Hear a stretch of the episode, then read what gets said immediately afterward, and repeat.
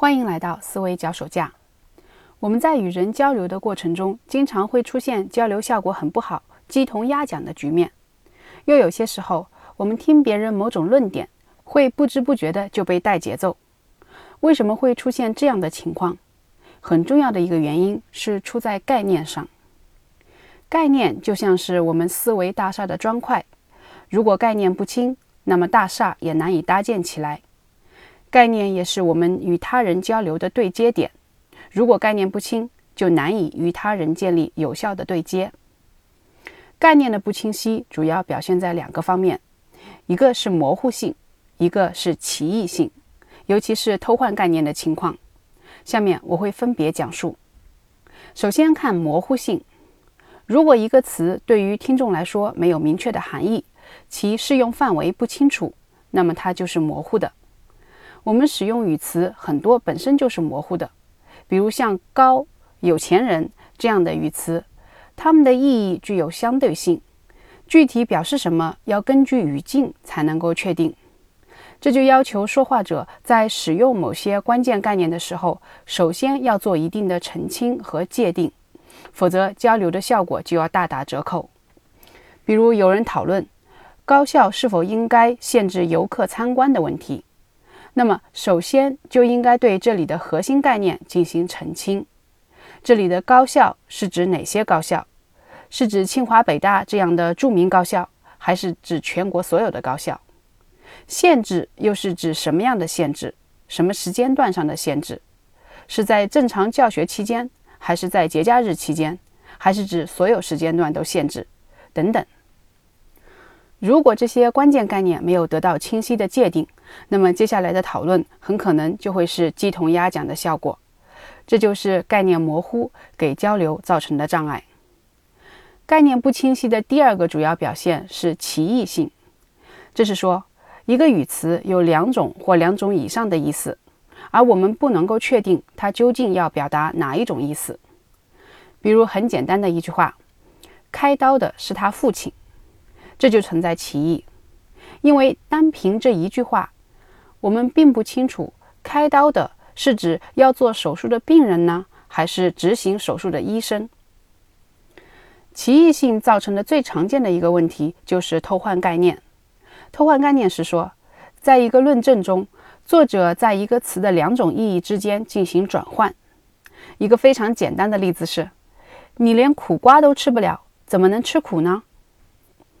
当然，实际交流中偷换概念的情况则是更加复杂而微妙的，需要我们努力锻炼对概念的敏感度，否则就很容易被糊弄过去。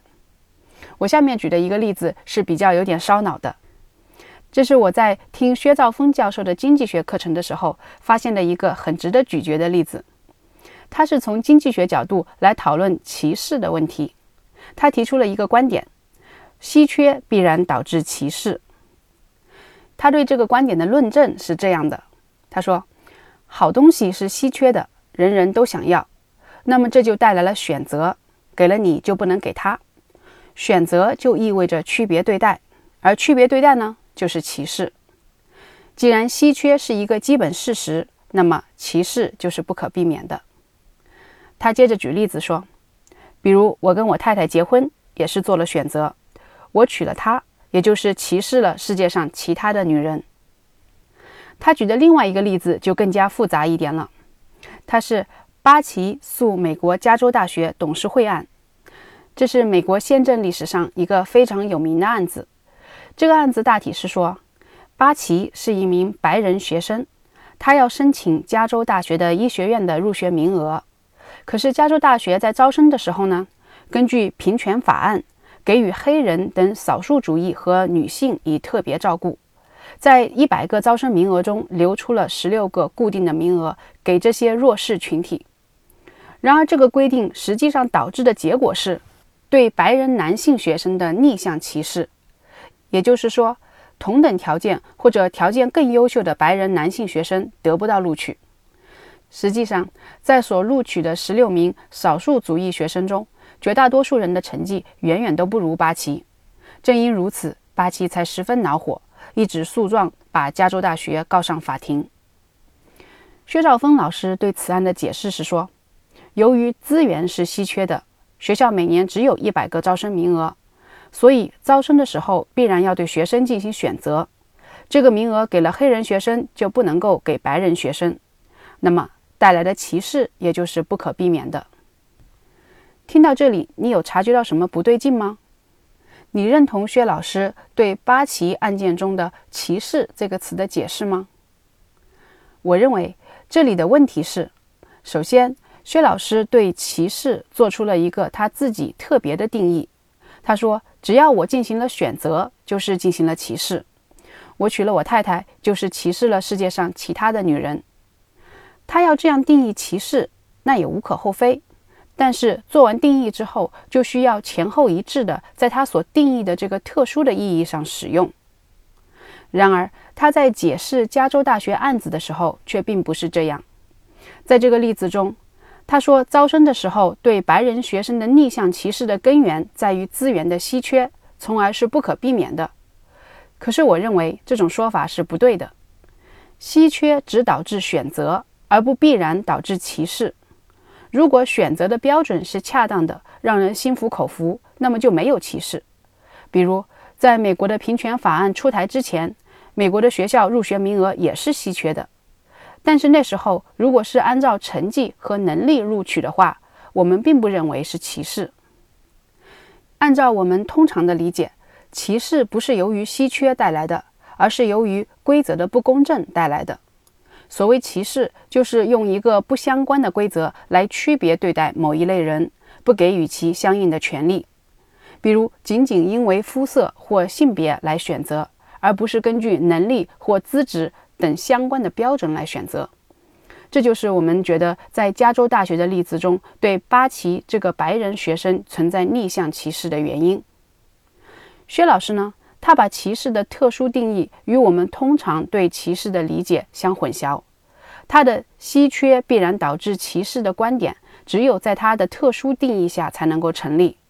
而我们听众在理解加州大学案的时候，是在歧视这个词通常的意义上来理解的。在通常的意义上，稀缺必然导致歧视是不成立的，不公正的规则才导致歧视。可是，薛老师试图让我们在加州大学的例子上也认同他所说的“稀缺必然导致歧视”的观点，这就隐含的存在偷换概念的问题。我举这个例子是想要说明，在交流中要特别注意关键概念的使用是否前后一致。有时候作者可能并不是有意的偷换概念，但是由于他对某个概念的定义与听众对这个概念的通常理解不一致。而实际上造成了偷换概念的效果。最后总结一下，锻炼对概念的敏感度是清晰思考的第一步。概念不清主要有两个方面：模糊性和歧义性。要避免这些问题，我们应该努力做到：一个关键概念首次出现的时候，要做出明确的界定。如果一个语词有多个含义，那么要搞清楚是在哪种意义上使用的。使用是否前后一致，避免出现偷换概念的情况。这里是思维脚手架，我们下次再见。